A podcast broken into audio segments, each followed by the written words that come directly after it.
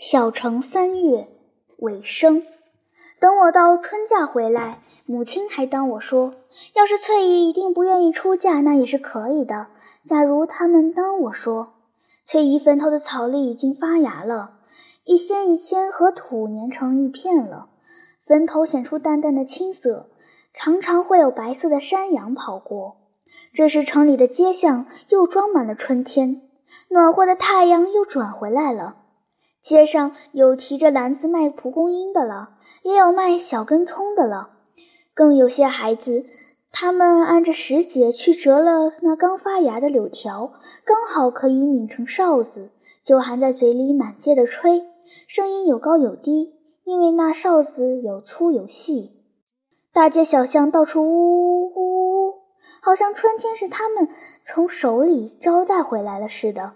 但是这为期甚短，一转眼吹哨子的就不见了。接着杨花飞起来了，榆钱飘满了一地。在我家的家乡里，春天是快的。五天不出屋，树发芽了；再过五天不看树，树长叶了；再过五天，这树就绿的使人不认识它了。使人想：这棵树就是前天的树吗？自己回答自己：当然是的。春天就像跑得那么快，好像人能够听见似的。春天从老远的地方跑来了，跑到这个地方，指向人的耳朵，吹一句小小的声音：“我来了呵。”而后很快地跑过去了。春好像它不知多么跑忙迫，好像无论什么地方都在呼唤它。假若它晚到一刻，阳光会变色的，大地会干成石头。尤其是树木，那真是好像再多一刻功夫也不能忍耐。假若春天稍稍在什么地方流连了一下，就会误了不少生命。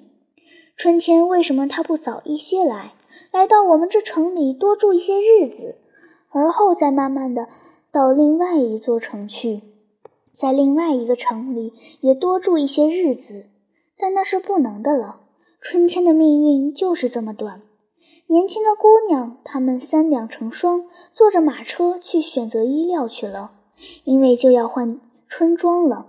她们热心地弄着剪刀，打着衣样，想装成自己心中想的出的那么好。